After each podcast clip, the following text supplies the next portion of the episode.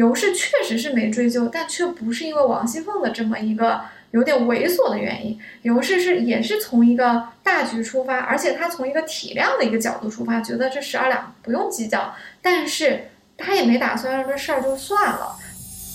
世人都笑神仙好，唯有功名忘不了。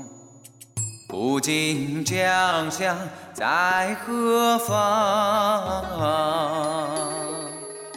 光中一对草没了。Hello，欢迎收听本期的多芬职场，我是主播亿万。今天呢，还是由我和刘丽来和大家聊聊《红楼看职场》系列。嗯，Hello，大家好，我是刘丽。上一期我们讲了整个荣国府的人为了给王熙凤过生日，进行了一场凑份子的乐趣，就是有钱人总是会想一些有的没的。贾母就说：“哎，那我们就学着没钱的人凑个份子过个生日吧。”于是就按照荣国府的等级制度，每一个人都出了一点钱，但是这一点钱也不少哈，是每个人一个月的月例钱。是这个头呢，是贾母先开的，因为老太太先说出二十两，接着其他的贵妇人和小姐们也都出了他们相应的钱，但是大家都是按照自己一个月的月例钱来出的。那除了这些主子辈，就是老太太啊、太太啊、小姐们之外，王熙凤她也坚持说要让赵姨娘和周姨娘也出这个钱。然后贾母最后还提议说，丫鬟们也尽一个意思，就是不拘一两还是二两。嗯，无论是困难还是不困难的人都出了这个钱，大家既愿意又不愿意。对，你可以理解为整个荣国府的女眷吧，因为女眷和王熙凤的工作交接比较多嘛，所有的这些人都出了钱。那有些人肯定是愿意的，比如说贾母啊和王夫人，他们本来就比较喜欢凤姐，而且他们的经济条件也很好，出这点份子钱对他们来说什么都不算。那小姐们也没什么，因为小姐们和王熙凤都是嫂子和小姑子的关系，对他们来说二两银子也不是什么钱，他们平时用到钱的地方也不多，所以经济上也还好。但是比较困难的呢，可能就是赵姨娘和周姨娘以及一些小丫鬟们。其实文中有提到说，有些人呢是和凤姐好的，所以愿意出这个钱；有些人呢是因为惧怕凤姐，怕不出钱，事后被她知道了要算账。那有些人呢，其实真的就是没办法，因为被叫上了。大家知道，这个赵姨娘和周姨娘和凤姐本来就不太对付，叫他们俩出这个相当于一个月零花钱的这个月例钱，其实是挺委屈的。所以有的人出这个钱还是挺困难的。这些人情世故里的细节，尤氏其实是看在眼里的，但王熙凤她看到了，她装没看到，或者说呢，他其实看到了也不在乎。嗯，这就是我们上一讲讲主要内容。最后大家统计了一下，是收到了一百五十两多的银子，这么多的钱办一个生日宴是绰绰有余了。嗯。对于尤氏跟王熙凤这两个性格截然相反的人，比较巧妙的就是。这一次生日宴会的财务就是尤氏，嗯，后文就有一个非常多的机会去看一下尤氏怎么去操办预算，然后其中的这个人情世故以及尤氏的这个人品和办事能力来，而且他恰恰好和凤姐做了一个对比。嗯，一般收钱的人还挺苦恼的，因为我也去收过这样的钱，我会发现有的人会当场出少一点啊，然后有的人多出一点啊，这样子。尤其是职位高的人，他工资高的话，他自然会出多一点。然后那工资低的人，他会说：“哎，我这里就只有几钱或者是一两多，那怎么办？”其实对于我这种收钱的人来说的话，我一般会当场说：“哎，那就算了，有多少算多少吧。”那自然我们收的钱可能就会看起来，哎，好像总数总是不对的。那尤氏把这个钱收过去之后，他是怎么给王熙凤交代的呢？如果是我的话，肯定会当面给王熙凤说清楚。他那么会精打细算嘛，我肯定会说，哎，我收了多少多少钱，然后怎么怎么样。我绝对不会说，哎，你先收下，我们日后再算账。我绝对不会这样的。那尤氏是怎么给王熙凤算这笔账的呢？其实大家在现场去说我出多少钱，我出多少钱的时候，肯定不会有人把所有的钱都加在一起，也没有人去对这个的账，对吧？因为大家都想的是，哎，场面上说出多少就出多少嘛，而且个人只要记自己的就好了，你干嘛管别人那么多呢？所以啊，王熙凤也就抓住了这一点。她嘴上虽然说大嫂子那一份，就是李纨那份十二两，我给她出了吧，她其实心里没打算出。他其实心里挺鬼的，但是呢，你看这现场也没有人去对这个账，但是尤氏不行啊，他得对这个账啊，因为老太太已经把这个活儿交给他了，他是财务了，对，这钱送到他这儿了，如果到时候办的稍微有一点寒酸，别人肯定会说尤氏私吞了；如果你办的特别的大手大脚，别人会想说，哎，我们出了这么多钱吗？怎么这么豪华呀？所以对游氏来说挺微妙的，他必须要。收的钱和办的事儿，让别人看起来哎觉得差不多。虽然没有人会揪着他去算这个账，但是这个压力是在游氏这边的。所以果然啊，我们的尤氏也很聪明。回到自己的宁波府之后呢，就陆陆续续有丫鬟或者老妈子把各房里答应出的钱就给送过来了。送过来的时候，人家都是一份一份点清楚的。尤氏一看，哎，都齐了，找了这个王熙凤去当面要跟他对。为什么呢？因为这里的钱每一笔都清楚，只有一笔是少了的。大家能想象到是谁少了，是不是？就是王熙凤。对，那笔钱他没有出。嗯。因为尤氏发现王熙凤昨天答应帮李纨出的十二两没有，所以他就跑过去找王熙凤去对账。他就笑着说：“我说你装神弄鬼呢，怎么你大嫂子的没有？”凤姐儿就笑了说。这么些还不够使，短一分也罢了。等不够了，我再给你。王熙凤非常的刁钻啊，她的意思就是说，她有两条。她说第一条，这么多还不够吗？第二句是，短就短了呗，不够我再给你添。其实他完全没有否认他没处理完的钱，但他的意思是，你看，一共大家凑了一百五，我少十二两就变成一百四呗，一百五和一百四有差吗？确实没差，对不对？所以他觉得自己挺有道理。这么多还不够用嘛？短一分也罢了。他第二点呢，他狡辩是这样说：“他说等不够了，我再给你。”你看这话说，他的意思就是说，你这一百四要不够，我再把十二两给你。怎么可能有事会让他出这么多钱呢？肯定是收了多少钱就用多少钱办事，对不对？所以王熙凤就用这两条，就把这十二两给赖了。嗯。哎，其实我可以理解，他有一点像我们去参加活动，往往活动举办的那个人，他就不想出这笔钱，他就觉得，哎，如果每一个人多出十块钱，那就等于说把他的那个钱就贴上了，那活动的举办人他就是不用出这个 A A 的凑份子的钱的，感觉你要白参加了一个活动一样。对，这情况其实蛮常见的，因为。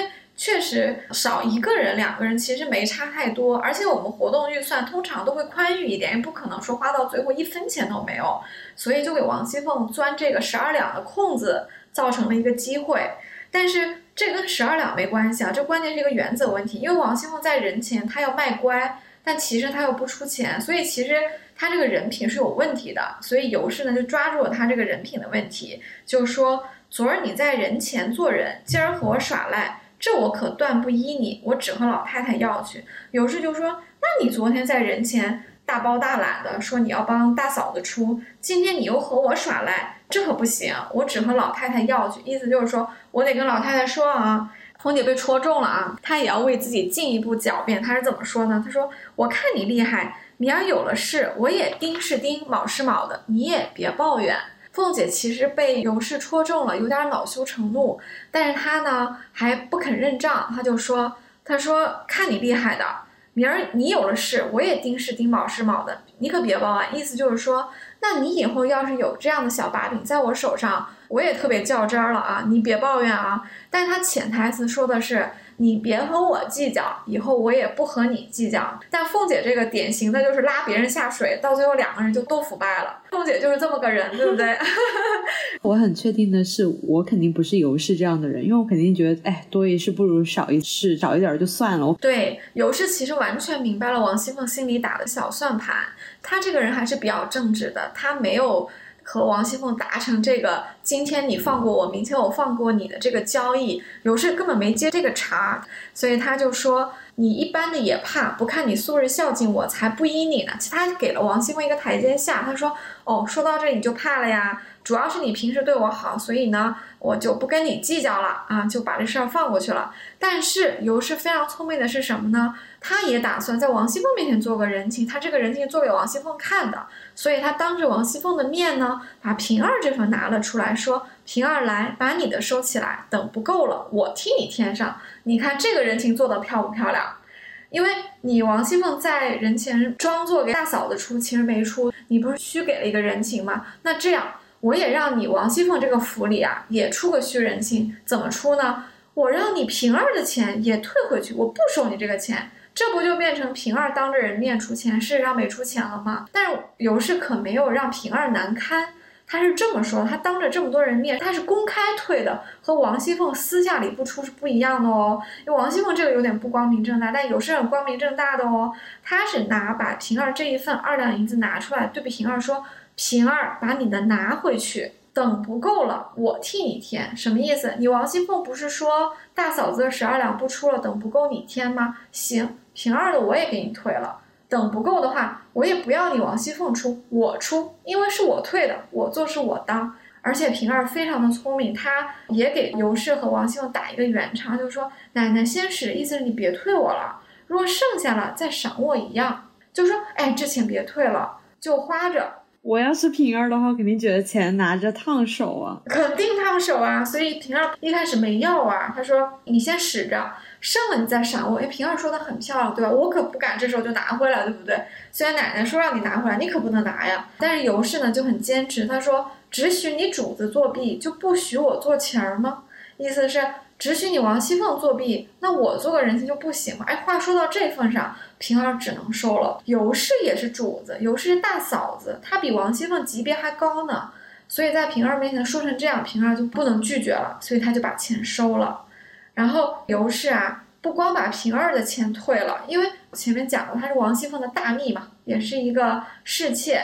那和她同级别的是不是还有鸳鸯，还有袭人，还有彩霞？那尤氏觉得说，那要退一起退，一个级别的都退了，所以尤氏到贾母处请安来说了几句话。尤氏走的时候就把鸳鸯的二两银子还给他了。其实鸳鸯呢也不缺这二两银子，但这个是原则问题，所以尤氏一定要退给他。尤氏说这还使不了呢，就退给他了。那鸳鸯肯定也就收了。他出来之后啊，又跑去王夫人那儿说了几句话。他是在王夫人走了之后啊，在私下里把彩云的一份也还了他。这个书其实是有一点前后不一致的，前文说的是彩霞，这里说的是彩云，这可能是曹雪芹修改的时候的一个失误。但是我们可以理解为就是一个人啊，也就是王夫人的这个大秘。那尤氏把这个彩云的这一份也还给了他，然后他看到旁边又没有人，就把赵姨娘和周姨娘这两份也还了。他两个还不敢收。为什么不敢收啊？其实挺心酸的，因为他们两个特别怕被凤姐知道。因为如果他们把这个钱拿回来了，凤姐知道了之后，不就会给他们小鞋穿吗？就会说我过生日，你们俩都没凑份子，就肯定要记他们俩一笔。所以周姨娘和赵姨娘是不敢收的。你看这个一个“敢”字，写出了多少的心酸出来。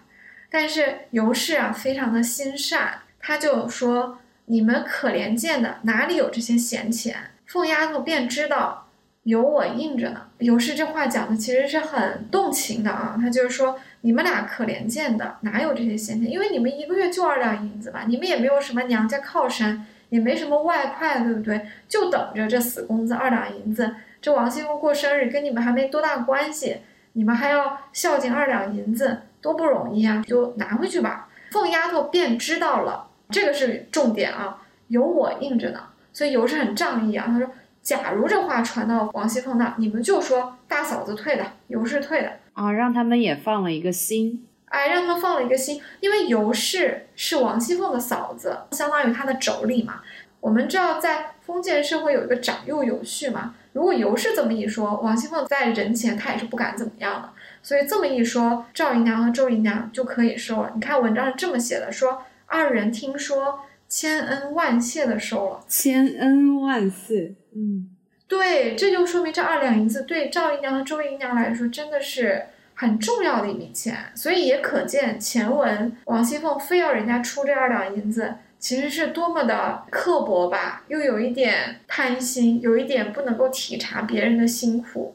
反过来看，其实尤氏是很能够体察这些呃姨娘啊、丫头啊他们的不容易的。嗯，他还是挺公平公正的，而且我觉得他处理这个方式蛮好的。如果是我的话，我要么会给王熙凤说：“哎，这个钱你如果不出，那就算了。”要么我就会一板一眼的叫王熙凤把这个钱给出来，我绝对不会说：“哎，拿平儿开始下手，然后再去把每一个人的钱都退了。”因为我会觉得好麻烦呀，我还去找跟平儿同级的人去把钱退了，然后如何如何去这样做，对于我来说就是一个麻烦的事情。他还挺不怕麻烦的，证明他真的是非常的能有共情的能力，也知道别人的苦处在哪里。对，经历过苦的人才知道别人的苦。是的。尤氏虽然是一个主字辈啊，在文中也是个大嫂子，但她戏份不是很多，她展露才华的地方也不太多。第一次就是这一次，就给王熙凤办生日这一次。第二次就是后文其实出现了一次，是她的公公贾敬去世，家里男丁又都不在家，所以尤氏以一个小女子的一个身份去料理一下公公的丧事。这两次是着重体现了尤氏的才华的。但是其实给王熙凤过生日这一次，主要体现的还不光是尤氏的才华，主要是她的一个宽厚以及他会变通的能力。因为首先啊，给王熙凤过生日是一个比较喜庆的事情，像贾母很高兴，把王夫人啊、邢夫人、薛姨妈，还有这些赖大母亲啊这些人都叫过来，什么公子小姐都叫啊，大家要凑份子，本来就是个热热闹闹的事情。所以王熙凤在这个现场又凑趣儿说了一大堆，什么老太太出多少两啊，谁出少了呀，这都是大家欢心的事情。所以总的来说，这件事情的基调是应该是一个开心的事情的。所以有事知道这事儿啊，不能太认真，不能说真的跑到贾母那里去告状，说凤姐嘴上说给大嫂子出十二两没出，咱们得处罚她一下。她没有必要这么去盯是盯的，卯是卯的去揭凤姐的短，上纲上线没有必要。而且他也确实也没有必要把这个事情捅到贾母那里去嘛，因为算下来凑的钱，按明面上说得有一百五十两有余，就算凤姐没有出，也就是少了十二两。尤氏后来不是把平儿啊、赵姨娘、周姨娘这些钱退了，也无非就又退了十几两，也就是一百五十两减掉个二十多两，剩下一百三十两不到，还是够用的。无非是看你怎么操办，大家不会去看账的。对呀，如果换做董事长贾母的话，还会觉得我还以为多大点事儿你来找我呢，就这么点小事儿你来找找找，这有什么好絮絮叨叨的说的？就是会觉得太无趣了这种事情，而且会觉得你这个人特别一板一眼。对。而且告状也不太好嘛，所以说尤氏就没有选择这么做。但是因为他是操办的人，所以尤氏这个角度来说呢，他有一个公事公办和一个廉洁的这么一个必要性在身上。因为钱大家收来是交给他的，他就希望说这个账是清清楚楚的。他当然有对账的这个必要性。他一对就发现凤姐其实真的是没有出，那他出于大局考虑，没有去找贾母说这个事儿，因为。表面上看，这贾母啊、王夫人啊、薛姨妈，大家都很开心，你又何必提这么小的一个事呢？所以人前王熙凤拜的这个人就让他过去吧。但是私下里，在王熙凤和尤氏这两个当事人之间，因为操办的人是尤氏，过生日的人是王熙凤，他们俩都是管家的少奶奶，而且他们俩是妯娌，是平级，所以在他们俩之间，其实话是可以说的比较明白的。所以尤氏就希望跟王熙凤把话挑开了说。虽然上一辈长辈们是不需要知道你这点心思，我可没被你骗倒啊！我可要跟你说清楚，你说了你这个钱没出啊，我可还要当着你的面告诉你，我这账可得现在就跟你对清楚了。那他这么一说呢，王熙凤当然也拿一个交换的方式换取尤氏对这个事情的不追究。哎，这么小的事何必丁是丁卯是卯的呢？你将来就用不着我了吗？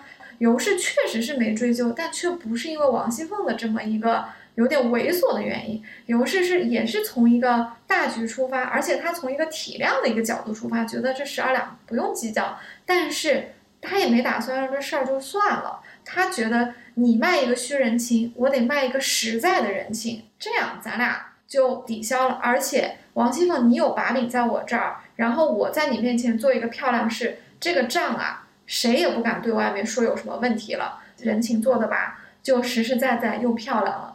我们都说《红楼梦》里做事情啊，就能看到那些复杂的人际关系，其实跟我们平时所说的，哎，就是在职场里面处理人际关系也差不到哪里去。你既要把这个事情做漂亮了，又不能得罪王熙凤，又不能让贾母觉得你一板一眼，然后你们两个人又没有什么矛盾，又能在丫头那里落个好，就是也能在普通员工那里有一个很良好的人际关系的一个维持，真的是哇，想想都很头疼。是的，这个事情确实是比较的复杂，所以就更需要像尤氏这样的一个当事人，有非常高的圆融以及变通的一个能力。当然，我们可以看到尤氏也是非常好的解决了这个难题。哎，如果是你的话，你会怎么做？我的做法应该跟尤氏差不多，我也不会当着人面给凤姐难堪的，因为这确实不需要上纲上线啊。但是我可能没有聪明到说会当着凤姐把平儿的钱退了。我觉得这招实在是太妙了，这一招一出就将了凤姐一军，凤姐肯定是一个措手不及，而且她一句话都说不出来，以后再也不会有人去提过生日凑份子这个事儿了。但至于尤氏去把赵姨娘和周姨娘的钱退了呢，这个我是能想到，因为在这些所有人里面，经济最困难的其实就是赵姨娘和周姨娘，所以如果换做我的话，我也会想一个办法把这两个人的钱给退了。对，所以我觉得他太聪明了。就是像我们普通人，最多想到把一些经济困难的员工的钱退了就行了，就绝对也想不到什么把他身边的大秘的这个钱先退了，这样先让他说不出话来。没错，而且尤氏把赵姨娘和周姨娘的钱退了，是私下退的，他这个是不会告诉凤姐的，因为他不想让凤姐以后记仇，觉得这两位姨娘没有出钱。嗯嗯，所以游戏是私下里退，而且他对这两位姨娘说有我呢。就如果凤姐知道了有我呢，所以意思就是说我会帮你们挡在外面，表面上你们还是出了这个钱的。所以你看尤氏又会做人，又会体谅下人的一种苦衷，所以她其实是一个非常非常善良和宽厚，当然也是很能干的一个人吧。这个方法确实非常的巧妙。对，就是要在公平公正的情况下，又要懂得变通，还要宽厚，又不能上纲上线。真的太难了。是的，大家如果遇到这样的情况会怎么做呢？欢迎留言告诉我们，也欢迎大家在评论区留下你的生日，看看有没有《红楼梦》中对照的人，看看你们是不是跟王熙凤同一天生日，九月初二嘛，我们要记住。嗯，或者是和我们分享你遇到的凑份子的经历，也欢迎来微博找我们玩，微博的 ID 我们会附在节目的简介里面。那我们下期再见，我是主播亿万，感谢刘丽，下次再见，拜拜，拜拜。人都笑神仙好，只有金银忘不了。中招之恨俱无多，积道多时。